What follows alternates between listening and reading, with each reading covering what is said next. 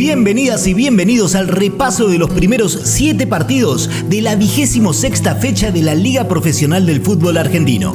Bienvenidas y bienvenidos a esta coproducción de Radio Aijuna y UNQ Radio, disponible para todas las radios comunitarias y universitarias del país. Bienvenidas y bienvenidos al primer tiempo del Fútbol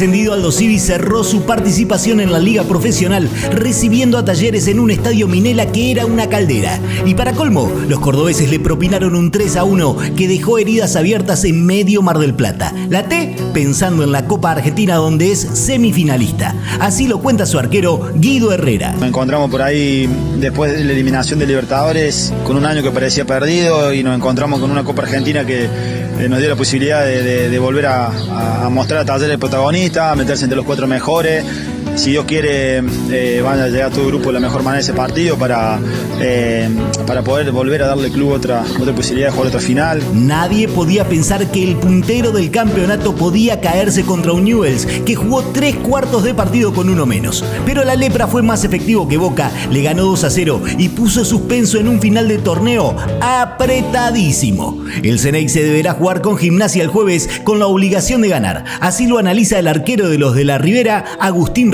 Hay que estar tranquilo, hay que estar sereno en este momento. Sabemos que nos quedan dos partidos como el resto. tenemos la posibilidad de estar punteros con. Teníamos quizás esta chance de poder perder, nos podíamos dar el lujo de poder perder un partido, pero bueno, quedan dos finales más. El resto, como dije recién, juega, así que nada.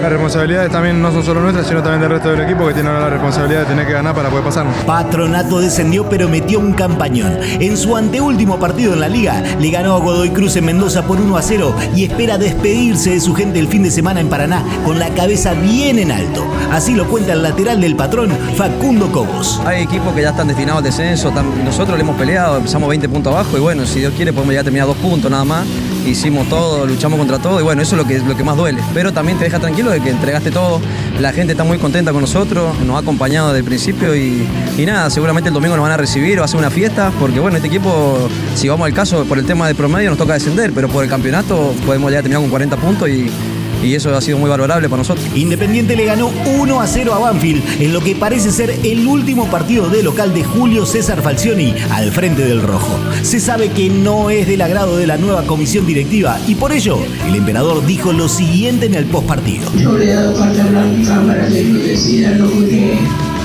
crean conveniente para el club en cuanto a cualquier búsqueda, cualquier situación que se pueda presentar seguramente yo en el partido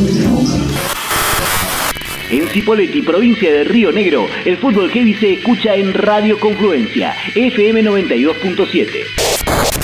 Rosario Central le ganó a River en el Monumental y lo bajó de la pelea, pero el resultado deportivo quedó de lado porque el estadio se llenó para despedir a un bicho raro, un técnico que se hizo cargo del mismo equipo a lo largo de ocho años consecutivos en el fútbol argentino y ganando todo lo que se le cruzó. Se va el muñeco gallardo del millonario y esto dijo a su gente. Jamás eh, en mi vida soñé con vivir algo así, o si lo soñé, era algo muy mío. Y están en este momento, en este lugar, con un nudo en la garganta muy grande, sin, con, miedo de, de expresarme porque esto es demasiado, más de lo que que que podía tener. En un partido que solo sirvió para sumar pensando en los promedios del año que viene, Barraca Central le ganó a Arsenal en Sarandí por 2 a 1. Los goles del guapo fueron de Iván Tapia y de este señor que debutó en las redes, Juan Ignacio Díaz. Estamos estos tres puntos de visitantes, que hace mucho que no, podíamos ganar. Nada, la verdad que muy contento, el equipo hoy estuvo muy bien. Partido importantísimo para el acceso a la Libertadores. Partido trabado, bien de esos que definen cosas y en donde nadie quiere errar ni mandarse una macana. Partido flojo, con resultado cantado, 0 a 0 entre Gimnasia y Argentinos Juniors. Así lo vio el DT tripero Néstor Gorosito. Tenemos que mejorar, estar tranquilo que se sumó un punto, hay que ganar lo que queda para entrar a, a la Libertadores.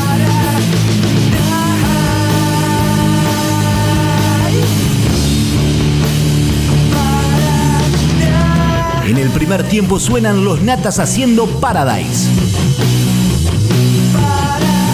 Después del entretiempo repasamos el resto de la 26, la anteúltima de la liga, acá en el Fútbol Heavy.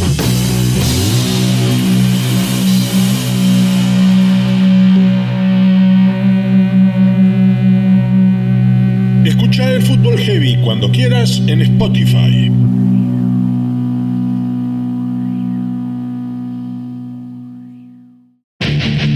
Ay, Juna.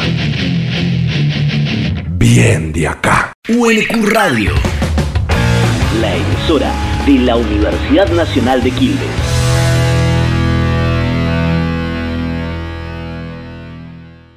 Bienvenidas y bienvenidos al repaso de los últimos siete partidos de la vigésimo sexta fecha de la Liga Profesional del Fútbol Argentino. Bienvenidas y bienvenidos a esta coproducción de Radio Aijuna y UNQ Radio, disponible para todas las radios comunitarias y universitarias del país. Bienvenidas y bienvenidos al segundo tiempo del Fútbol Detrás de la montaña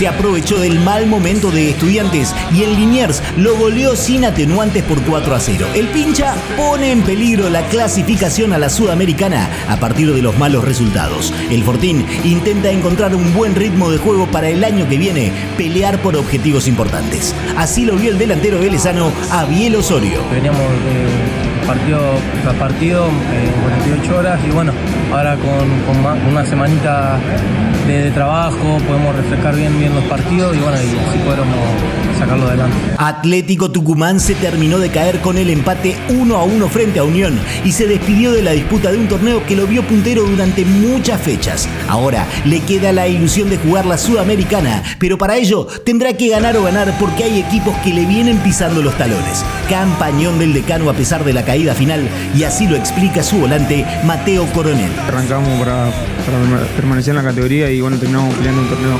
La verdad que hicimos un torneo hermoso, eh, estuvimos siempre ahí arriba. La verdad, una lástima, una lástima terminar acá del, de local, no poder sumar ninguna victoria. eh, para darle una alegría a la gente y a nosotros, la verdad que muy triste por eso. El mejor partido de San Lorenzo en el campeonato fue en Junín frente a Sarmiento. Goleó por primera vez con el 4 a 2, tuvo momentos de altísimo vuelo y para colmo, sueña con llegar a la Sudamericana, algo impensado hace poco más de un mes para el ciclón. El fútbol son momentos y así lo explica el delantero cuervo Adam Vareiro. Siempre los jugadores están expuestos, eh, mucho más todavía en un club tan grande como San Lorenzo. Eh, uno sabe que como jugador tiene que, tiene que tener eh, mucha mentalidad, tiene que estar preparado para, para los momentos buenos, los momentos malos. Cuando, cuando va mal es prepararse, hacerse fuerte la cabeza y cuando va, cuando va bien las cosas eh, mantener la tranquilidad, obviamente estar con, con los que siempre te dan la fuerza, con, con la gente que siempre te quiere bien. Así que, que nada, eh, no tengo mucho, mucho más que decir, nada más que, que estoy muy contento con, con todo este presente que tengo, con la gente de San Lorenzo, con todos mis compañeros, con el cuerpo técnico, así que nada, toda felicidad. Defensa y Justicia le ganó 2 a 1 a Colón en Santa Fe y con eso aseguró su lugar en Copa Internacional. Desde que llegó a primera, el Halcón siempre propuso buen fútbol, a veces con mejores resultados, a veces con carencias, pero siempre con una línea de juego inclaudicable. Lo explica su arquero Ezequiel Unzaín. La realidad es que es a lo que apunta el club cada vez que pone el ojo en un, en un entrenador, en diferentes jugadores, en el armado del equipo. Apunta a sostener una línea. A veces se puede con mucha re- regularidad, como lo hemos conseguido durante gran parte de estos años. A veces nos toca atravesar momentos muy regulares, pero me parece que lo que, lo que valoro y lo que rescato es que la identidad general no la hemos perdido nunca y es por eso que hoy nos, nos encontramos en este final de año sumando muchos puntos que para nosotros han sido muy importantes. En la ciudad de Córdoba, el fútbol heavy se escucha en Radio Encuentro, FM 103.9.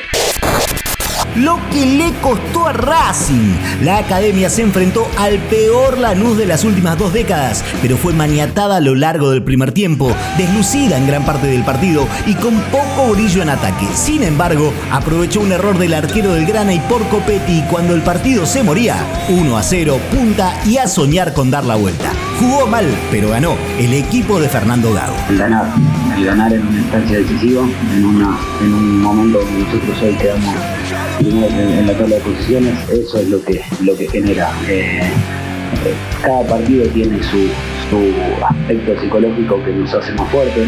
Eh, hemos ganado en el último minuto, hemos ganado sobre la hora, hemos tenido partidos donde eh, el partido lo llevamos de nuestra manera desde el principio a fin, entonces cada partido tiene su, su, su aspecto y de entenderlo de lo positivo. Yo creo que hoy era un partido que necesitábamos ganar. Huracán también debía ganar y si bien corre de atrás, todavía sueña un sueño que solo cumplió de la mano de Menotti allá en el 73. Huracán debía ganar y lo hizo 2 a 0 frente a Platense y todavía tiene chances al menos de forzar un desempate si lo acompañan los resultados. Huracán debía ganar y ¿quién le quita el sueño a los quemeros? Lo analiza su creativo Franco Cristaldo. La verdad que teníamos que. Era el último partido en casa también, teníamos que sacarlo de la mejor manera. Eran tres puntos muy importantes para seguir con la ilusión. Y bueno, nos llevamos tres puntos creo que merecidos. Fue muy duro el partido, sabemos que ellos juegan bien, corren mucho, así que bueno, la verdad que, que nos pudo dar el triunfo, así que contentos y, con la ilusión al último partido. Tigre viajó a Santiago del Estero con la premisa de ganar para intentar llegar a la Libertadores. Fue 2 a 1 frente a Central Córdoba y si bien ya está asegurada la Sudamericana, el matador quiere más. Como su goleador, el máximo artillero del torneo y autor de los dos tantos, Mateo Retegui. Estoy muy contento en lo personal, pero, pero sobre todo por el equipo, porque, porque venimos haciendo esfuerzo, muchísimo esfuerzo desde que el año. Eh, y, nada, eh, partido a partido eh, el equipo se entrega cada vez más, juega cada vez mejor y, nada, hoy, hoy creo que hoy lo demostramos en una cancha muy difícil. Ahora iremos por más. El único puntero del torneo es Racing con 50, seguido por Boca con un partido menos y 48 puntos y Huracán con 47. Solo estos tres equipos podrán ser campeón del fútbol argentino. Ya descendieron a la Primera Nacional Aldo Civi y Patronato.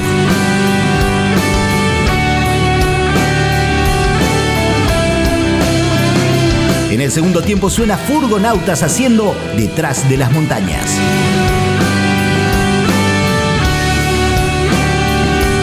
Nos reencontramos luego del cierre de la última fecha del torneo, ya con campeón declarado, a menos que haya empate en la cima y haya que jugar desempate, y todo cerrado en el ingreso a las copas. Soy Diego Restucci y esto fue el Fútbol Heavy. Hasta la próxima.